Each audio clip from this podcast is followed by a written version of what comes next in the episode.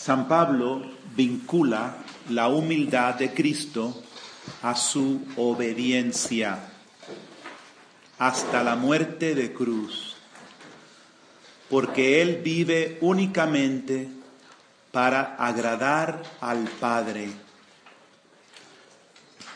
Podemos pensar que somos obedientes, pero si no somos obedientes hasta la cruz, nos quedamos débiles, mediocres, aduladores, serviles.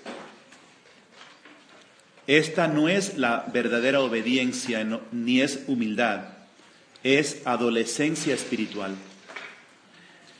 Jesús se anonadó a sí mismo para enseñarnos el camino. Como hemos aprendido en este capítulo, debemos estar dispuestos a arrancar de raíz nuestros pecados, miedos y tendencias desordenadas para que podamos llegar a conocernos y vivir para agradar a Dios.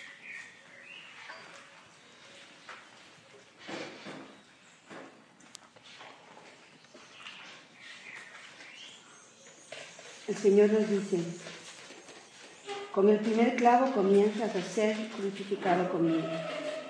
Mis deseos comienzan a anteponerse a tus deseos y tendencias.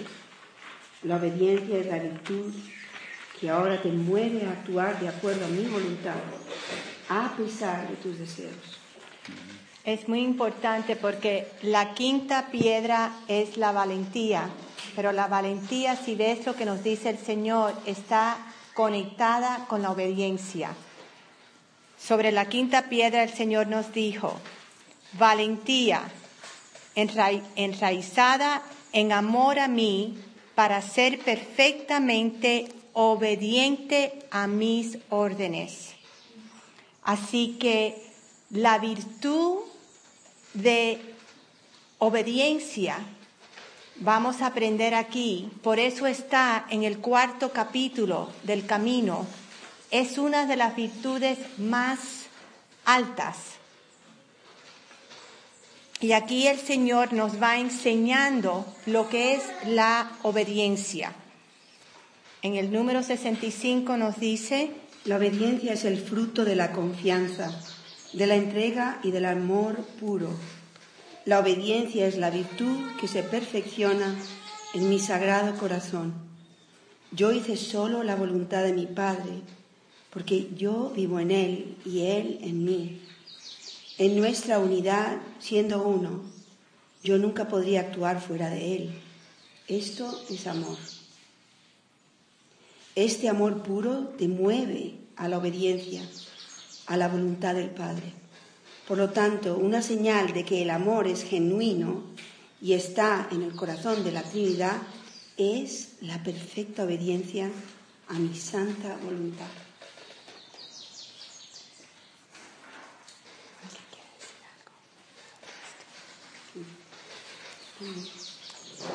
Muchas veces pensamos en la obediencia como niños pero aquí esta no es la obediencia que el Señor nos habla. Nuestros niños, los niños nos obedecen a los padres, pero no es movido por estas cosas, casi siempre es movido por el miedo a no ser castigado, eso. El Señor nos habla de una obediencia mucho más profunda, es la obediencia del amor. Y por eso el Señor dice, es el fruto la obediencia es el fruto de la confianza, de la entrega y del amor puro. Hay incluso algo que creo que um, nos puede ilustrar, que es, nosotros podemos obedecer por miedo o podemos obedecer por amor. Y eso es vivir, en, yo siento que vivir en la voluntad de Dios es la obediencia por amor. Y hacer la voluntad de Dios es la obediencia por el miedo. Y, veo una diferencia entre uno y otro. En mi corazón siento que el amor nos mueve a obedecer, es vivir en su voluntad. Hay una pasión, hay algo que ya somos parte de eso. No simplemente obedezco la ley entonces hago la voluntad. Hacer la voluntad de alguien, de alguien es algo que nos sometemos y vivir en la voluntad es entregarnos, entrar en ser parte de ella. I think obedience and confidence isn't only towards God. La obediencia en confianza. Obedience, the confidence and obedience is only O sea, confiar en la towards God, obediencia no es solamente hacia Dios, but in the people that God has put in our lives that have a certain authority. For sino example, también en las personas que Dios ha puesto en nuestra vida que tienen una cierta autoridad. Por ejemplo, for me, Maria accompanies me a lot spiritually, para mí María me acompaña mucho espiritualmente and many times she challenges me and tells me things that are I don't necessarily see or understand. y muchas veces ella me dice cosas y me reta a hacer cosas que yo no necesariamente no tengo por qué ver con claridad, but I, I trust her. pero confío en ella. And so my I can obey in a certain sense what she's telling me or Así asking que me. puedo obedecer en cierta forma lo que me está diciendo o me está pidiendo que haga, porque hay una relación de confianza Y de amor. y de amor. Y de amor.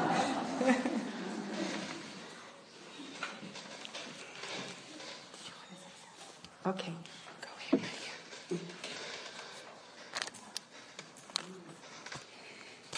El Señor nos dice otra vez, la virtud de la obediencia es fruto de una gran transformación interior porque requiere que veas con los ojos de tu alma y escuches la voz de tu Dios que te guía. Es la virtud que crece de la humildad y la pureza de corazón. Requiere mucho abandono de tu voluntad. Requiere que un alma crea en el camino que te he enseñado. La obediencia es el fruto de la confianza.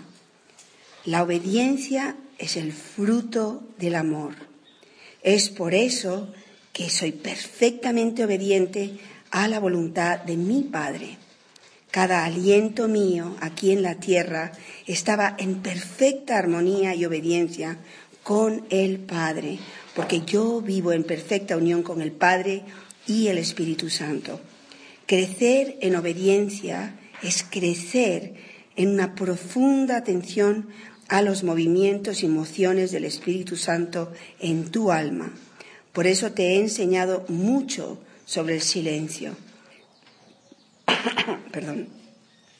La perfecta obediencia a mi voluntad es tu respuesta de amor a mí. La pobreza engendra castidad y la castidad produce obediencia, que es la esencia del amor.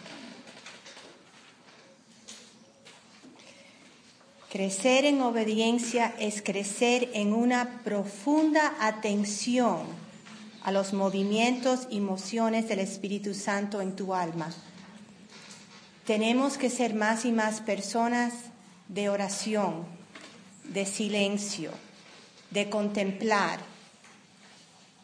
Así es como crecemos en esa atención que vamos sabiendo interiormente los movimientos del Espíritu. Así que por eso en la comunidad, la Eucaristía, adoración es central en nuestra forma de vida. Ese es tiempo de silencio, la atención que nos ha estado enseñando el Señor de ver nuestras reacciones desordenadas y tener ese tiempo de silencio para profundizar qué es lo que está pasando adentro de mí, adentro de mi corazón. Es difícil para nosotros entrar en silencio. Y allí también tenemos que hacer lo que es más difícil. Es muchas veces callarnos. Lo que es más difícil cuando estamos en una tormenta, cuando estamos en una situación difícil, en vez de estar hablando, es entrar con el Señor antes de Él en el silencio, hablar con Él, no hablar con cada uno de ustedes, con, unos con otros. Creo que lo más difícil de la obediencia ocurre por el modo en que el Señor va retando y transformando nuestra identidad. Si por ejemplo pensamos en, en San José, él tenía su identidad como hombre, como esposo y un hijo que no era de él, no estaba en su identidad. Y esto es un tremendo reto para un hombre, ¿no? Que de pronto se aparezca este niño que no es de él y esto, e, esto reta su identidad como el hombre, como el esposo, ustedes se pueden entender esto, ¿no? Y hace falta un hombre con la santidad de San José para dejar que el Señor eh, haga esa incursión en su, en su identidad y él sea dócil para tomar una nueva identidad y llegar a ser y decirle, y tú le vas a poner el nombre a ese niño, así que lo tienes ahora que aceptar como tuyo y tú vas a ser el papá. Y ahora toma una nueva identidad que no estaba en sus planes. ¿Entiende? Entonces aquí es donde muchos nos resistimos. Pero si yo soy un hombre santo, yo soy un hombre bueno y ya está. Entonces no necesito este, esta incursión en mi identidad. Pero el Señor eh, nos reta de este modo. Ese es lo más difícil. Ah, de lo que teníamos ya nosotros establecido como nuestra norma de santidad o nuestra forma de ser. Así que vamos a entrar en la quinta reflexión.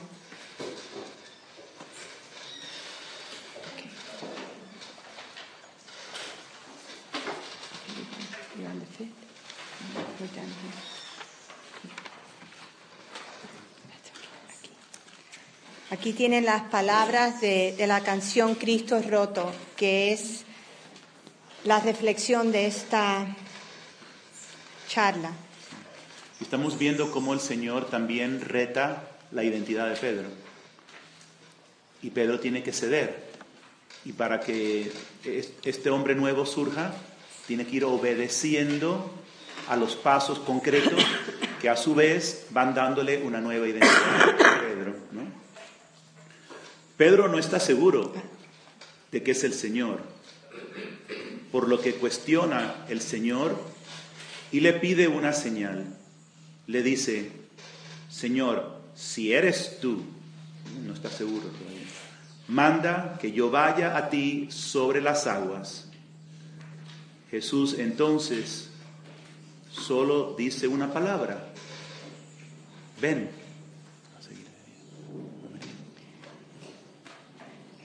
Lo único que me dijo a mí el Señor en, en el 2006, cuando me pidió hacer su alma víctima, es así como ven, era, ¿quieres ser mi alma víctima? El Señor sencillo, nos, no nos da muchas explicaciones. ven. El Señor nos llama a todos fuera de nuestra barca para que vayamos a Él. Nos pide hacer lo que parece imposible, pero siempre nos prepara para poder responder.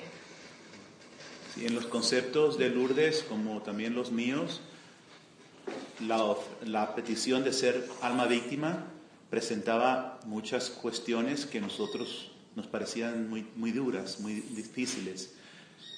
Y no entendíamos, pero teníamos que decir, como también María y, Daniel, teníamos que decir, sí, ¿por qué? Por amor a ti. Si tú lo pides, sí. Y ya yo iré entendiendo, y ya miras fortaleciendo, y ya iré entonces siendo capaz de hacerlo. Ahora solo te puedo decir que sí y que tú me vayas llevando. Porque el Señor no nos va a dar toda la explicación desde el principio. Fíjate, lo que yo estaba sintiendo es que la gracia de un sí trae una gracia aún mayor para los que van a seguir a ese fiat. Porque para mí, yo siempre he tenido un enorme agradecimiento al sí de, mi familia espiritual, de Lourdes, del Padre Jordi, porque mi sí fue mucho más sencillo.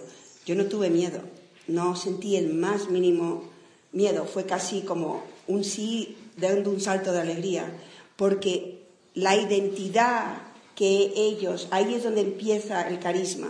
El carisma nace en un corazón, nace en el corazón de Lourdes como la madre de este carisma, pero al ser hija de ese carisma, un producto de ese carisma, ya en mí, yo soy como San Juan, salté de alegría en el vientre, porque ya eh, eh, fue un, una, ya se ha dado algo que empieza con un sí en un carisma.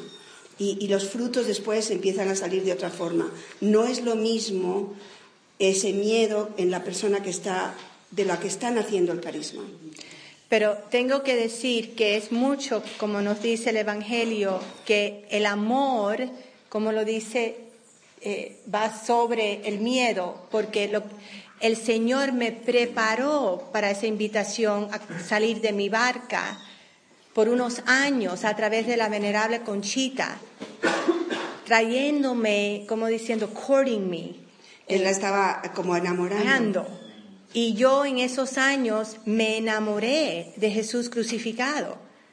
Así que entonces, así que Él me tuvo que preparar en el amor, en la confianza en su amor crucificado. Entonces me viene la invitación. Y sí sentí un poco de miedo porque no entendía. Yo a ese punto de verdad no entendía el llamado que el Señor nos daba del tipo de alma víctima que nos pide en esta comunidad. Pero el amor y la confianza en el Señor ya en mi corazón es lo que dijo que sí. Y es lo mismo para todos, tenemos que crecer, por eso entonces la obediencia fluye de ese amor. Y creo que debo decir que para que se pueda cumplir la obra de Dios, necesitamos reconocer lo que Él ha hecho y con quién lo ha hecho. Entonces, el Señor le dio este camino a Lourdes. Y no es que uno la quiera poner en un pedestal o algo así, pero sí hace falta reconocerla para que Dios pueda llevar a cabo esta misión, porque si en una comunidad no se reconoce al fundador, no se reconoce al carisma, es imposible que Dios pueda proceder a llevarlo a cabo. Entonces es un ser humano ah, como nosotros, es una persona con sus luchas y tal, pero que, que tiene ese carisma y esa misión de, de darlo a comunicar. Y mi misión es apoyar y a, a ella a llevar a cabo esta, esta misión también. Pero es de ella que, es- que surge el que Dios le dio el carisma para, para todos aquellos que quieran vivir este modo de vida. Lo, lo bello que, que yo veo en eso es que Dios ha puesto el camino en mi corazón, pero yo tengo que luchar en el camino, a caminar el camino como todos. Entonces lo que yo veo muchas veces es que tengo el, el camino como un fuego, el fuego del Espíritu en mi corazón, pero yo aprendo a vivir el camino escuchándolo a ustedes. Cuando yo oigo y yo veo como ustedes lo están viviendo, para mí me, da la gracia y me ayuda a vivirlo también. Y esa es la belleza de, estar juntos en este camino. Ok, así que vamos a esta parte de, de Pedro en el barco. Eh, aquí. Me dice antes mi Señor, ¿de qué maneras Jesús viene a mí que yo no lo reconozco? Jesús me contestó con estas palabras. Pero esto es que los apóstoles en el barco pensaban que era un fantasma. Jesús le viene y Jesús está allí, no lejos de ellos, pero no los reconocen. Piensan que es un fantasma. Así que yo le hago esta pregunta al Señor, ¿cómo tú muchas veces vienes en mi vida y yo no te, reconozco? No me reconoces en lo que estás roto. En las cosas que estamos rotos es en lo que no reconocemos al Señor. El quebranto de ellos es mi cuerpo roto. El quebranto de ellos es el mío. Lo he tomado sobre mí para sufrir con ellos y por ellos. And that's why in Love Crucified we say we don't have an apostolate or a ministry per se. Y es por eso que en Amor Crucificado no decimos que tenemos un apostolado o un ministerio, por decir, algo- por decir. But here it is. This is our Aquí está. apostolate. Este es nuestro apostolado. How often in your ordinary life, in the territory of souls that are around you on your daily basis? en nuestra vida ordinaria, en nuestro territorio de, de- de almas, en nuestra vida diaria, en nuestro cotidiano? Do we make the effort to, to find the Lord in the brokenness around us and to, to, Hacemos el esfuerzo de encontrar al Señor en el quebranto que nos rodea, and to hear the invitation of the Lord to carry that brokenness with Him, to seek Him there? escuchar la invitación del Señor de llevar ese quebranto con Él, de verlo a Él en ese quebranto, Make it even more practical. hacerlo de forma más práctica aún. I don't follow the Colombian community's daily activities or Yo no daily sigo las actividades de la comunidad de Colombia en but I'm general, sure there's been conflicts between individuals in the community here. pero estoy segura de over que ha the course of the habido years. a lo largo de los años conflictos entre individuos y miembros de la comunidad. and how easy it is when we notice conflict between individuals in the community Y to, qué fácil es cuando vemos conflictos y dificultades entre individuos de la comunidad en- to be kind of like neutral third parties just watching. y ser un, par- un partido neutral, un tercer partido neutral y no nos metemos.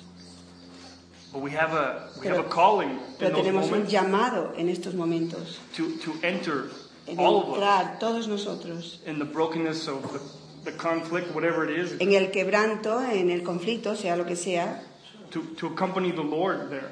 para acompañar en ese momento al Señor. Does that make any sense? Explícalo mejor. ¿Qué más? I can't be a passive observer. No puedo ser un observador pasivo. I have a mission to, Tengo una to misión. proactively suffer with the Lord. De, proacti- de una forma pro- proactiva sufrir con el Señor. Sí, y eso no significa que uno tome lados, porque eso sería peor, ¿no? Sino ser instrumentos de, de luz y de retar a volver al centro. Porque a veces nos atascamos en, en cositas que nos ciegan de volver otra vez a la misión que Dios quiere de nosotros. Entonces, si vemos conflictos, no es para que echemos leña al fuego, ¿no? Como se dice, sino a, a ayudar a las personas a sobrepasarse de esa situación a volver otra vez al, con amor, ¿no? Yo, yo siento que en lo que dice Daniel, corrígeme si, si, si lo interpreto mal, Daniel, pero lo que yo siento que quiere decir es que Cristo nunca es pasivo. Entonces, siempre lo que nosotros tenemos que reflejar es el rostro de Cristo en una situación. Y Cristo enseñaba a sus, a sus discípulos, les mostraba el camino, les, les, les guiaba. Entonces es importante ser en todo momento en la comunidad el, el rostro de Cristo, el corazón de Cristo, la enseñanza de Cristo. Pero aquí el Señor me estaba enseñando también que, vamos a ver, para mí personal y yo creo que es con todos, hay ciertas eh, calidades en una persona desordenadas que nos, a ve- a veces nos puede causar repulsión. Y yo creo que todos tienen personas en su territorio de almas que es Difícil. difícil. Es, es ese de la manera, están tan rotos que no es bonito, no, no es fácil estar agradable con esa persona. El, el- el roto de esa persona es feo. Ese roto no huele bien. Eh, es, ese roto no me es fácil acercarme a ver Jesús en esa persona. Lo que mi corazón quiere muchas veces es separarme, alejarme, tú sabes. Y el Señor me, nos está diciendo que allí estoy yo, en esa persona que están en todas nuestras vidas, las que nos cuestan esa repulsión, allí está Cristo, allí está el Cristo roto, la canción de María. Y allí es donde di- dice el Jesús, mi comunidad, que tengo sé que me amen, me pueden abrazar como Cristo roto, porque muchas veces pensamos, ay, mi Jesús, en, tú sabes, en Getsemaní podemos estar orando y estoy abrazada de Jesús en Getsemaní, pero entonces Jesús me enseña su rostro roto en otra persona y a esa persona no lo quiero abrazar. ¿Tú ves? Y Jesús nos dice, no, me tienen que todos los misioneros y madres de la cruz conocerme, verme, ver mi presencia delante de ustedes en el Cristo roto.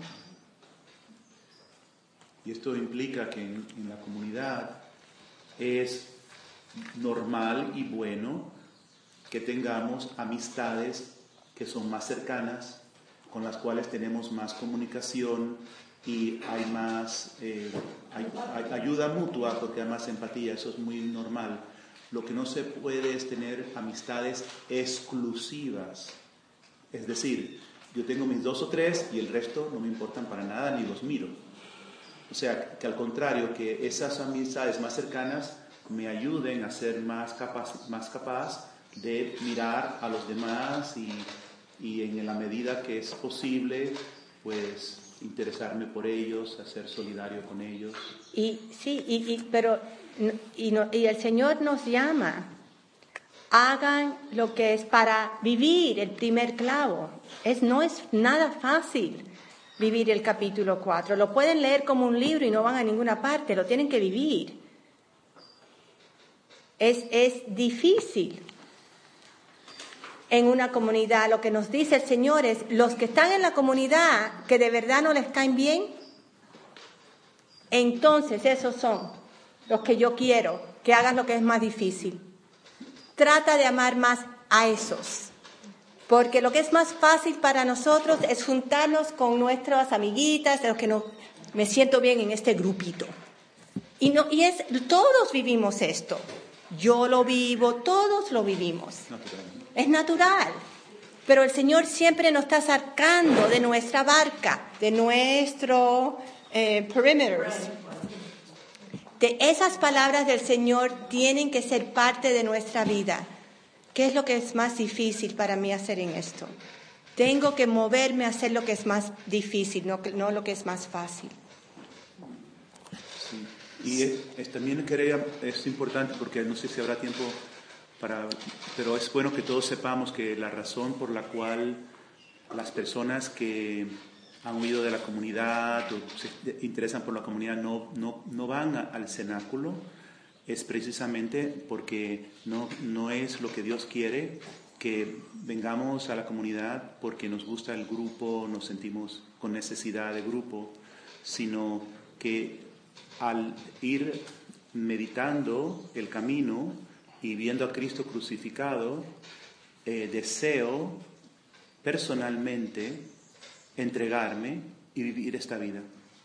Entonces ya cuando, cuando estoy ah, convencido y ha habido un camino de, con la persona que, que acompaña a los interesados, entonces se le invita a participar en el cenáculo como aspirante, como para empezar su aspirantado. Y entonces el estar en la comunidad no es porque necesito grupo amigos, aunque eso es algo muy hermoso y es una dimensión real, pero estamos aquí por la misión. No estamos aquí porque me siento bien con esta gente tan chévere. Estoy aquí por la misión y esa misión se tiene que haber ya uno enamorado de ella antes de, de ir al grupo. Porque allí está el peligro para nosotros, especialmente aquí en Colombia. La comunidad en los Estados Unidos es muy distinta que aquí en Colombia. Estamos en distintos estados. En muchos estados hay una persona, dos personas. Ninguna parte en los Estados Unidos hay una comunidad así, que viven juntos, que se ven en ninguna parte. La mayoría de las personas en los Estados Unidos viven Lejos. lejos y viven la soledad, la soledad de la misión y la identidad. Entonces, para mí, la protección de la misión, del llamado en Colombia es muy importante en mi corazón. Y yo veo que siempre aquí puede ver el peligro que quieran, porque es un grupo tan bello, con tanto amor, tan lindo, que personas que se sientan solas, tú sabes que están, que quieran, ay, ser parte de este grupo, porque it feels good. El grupo del consuelo y de la Sí, afirmación. pero si la comunidad se, se llena de eso, allí es un, un peligro muy grande para la- el carisma y, y la misión que el Señor nos ha llamado. Así que tienen que ver que todo lo que nosotros hemos hecho en los Estados Unidos y como hemos organizado aquí ha sido por años de vivir, sufrir, hacer eh, mistakes. Cometer errores. El Señor siempre permite que hacemos muchas am, errores, porque eso nos ayuda muchísimo. Si queremos hacer todo perfecto, eh, eso es parte de un, un ego que tenemos. Y el Señor purifica eso y nos ha dejado, el Padre George y yo, hacer muchos errores. Y para adelante, aprendemos de cada error y para adelante, y tú sabes, gracias Señor. Así vivimos más y más dependientes solamente en el Señor que nos guía. Pero ustedes, especialmente los diez que han recibido la cruz, tienen el llamado y la responsabilidad de ayudar la protección de, de la misión que el Señor nos ha dado aquí en Colombia. The very words Cristo roto are something fairly new in the community. Las, las, las palabras mismas de Cristo roto es algo realmente nuevo, bastante nuevo en la comunidad. And I think the story is good to bring to light. I think it brings many things. Y la historia es importante traerla a la luz porque trae muchas cosas, enseña muchas cosas. We had a priest at the refuge Teníamos un sacerdote en el refugio who was very broken. que estaba muy roto, And muy quebrantado. for all of us, it was difficult to have him around. Y para muchos de nosotros fue muy difícil tenerlo a, a nuestro alrededor, Para todos. para todos. Personally, I always took a stance. I'm not part of this. Yo personalmente me tomé una posición, yo no soy parte de esto, And this priest, thanks be to God, y este sacerdote, gracias God, a Dios por la gracia went- de Dios, received a lot of healing and, recibió mucha sanación recently. y nos visitó recientemente. And he brought Y, y nos trajo from Mexico de México this corpus este cuerpo that's missing an arm, broken de leg, Cristo, que le falta un brazo, tiene una pierna rota, le falta una pierna. Supposedly, it's a fairly popular devotion in Supuestamente Mexico. es una devoción muy popular en México, porque lo es. But but seeing it come from he from him kind Pero- of rocked my world in the Pero sense. verlo a él trayendo esto realmente hizo que mi mundo se sacudiese. I'm running away from Christ. I mean, I was saying I want nothing to do with this priest. Yo estaba diciendo, yo no quiero saber nada de este sacerdote. And this gift of Cristo Roto comes from him. Y este don, este regalo de Cristo roto vino de él. Para ser exactos, yo soy madre espiritual de este sacerdote y ah, viví muy de cerca con él el quebranto de este hombre y en momentos fueron momentos muy dolorosos como yo como madre es- espiritual. Y ese fue su regalo, que yo se lo di a la comunidad como, porque éramos todos los que lo estábamos viviendo, pero para mí fue de las cosas que más me tocó. Ese fue su regalo para su madre espiritual. Así que él me dio mi identidad aún más clara cuando él me dio ese regalo, porque me hizo ver con claridad cómo estamos llamados a vivirlo. Me dio una lección. Pero in giving the gift, he was almost expressing a thank you. Thank you, Maria, for Por- seeing claro, me as a broken. Porque de las cosas que él me pudo decir en un momento dado que realmente tocaron mi corazón fue que cuando él, en cierto modo, dio una imagen de en el momento que yo apestaba, tú me abrazaste, en el momento que yo estaba completamente, que era desagradable. Eh, es un poco cuando uno ha vivido con personas adictas, uno sabe en ese momento de crisis lo que puede ser y son personas que pueden realmente hacer mucho daño con las palabras, las, las y, y, realmente cuando una persona está sufriendo así, lo que viene de esa persona es muy desagradable. Nosotros recibíamos realmente las, los, los traspasos violentos de Cristo en nosotros, porque toda su rabia, todo su rencor, todo su resentimiento salía hacia nosotros. Y así pasamos sin saber lo que hacíamos, porque en realidad nosotros hemos aprendido a base de bofetadas a amar. Y es como, yo siento que es como se aprende.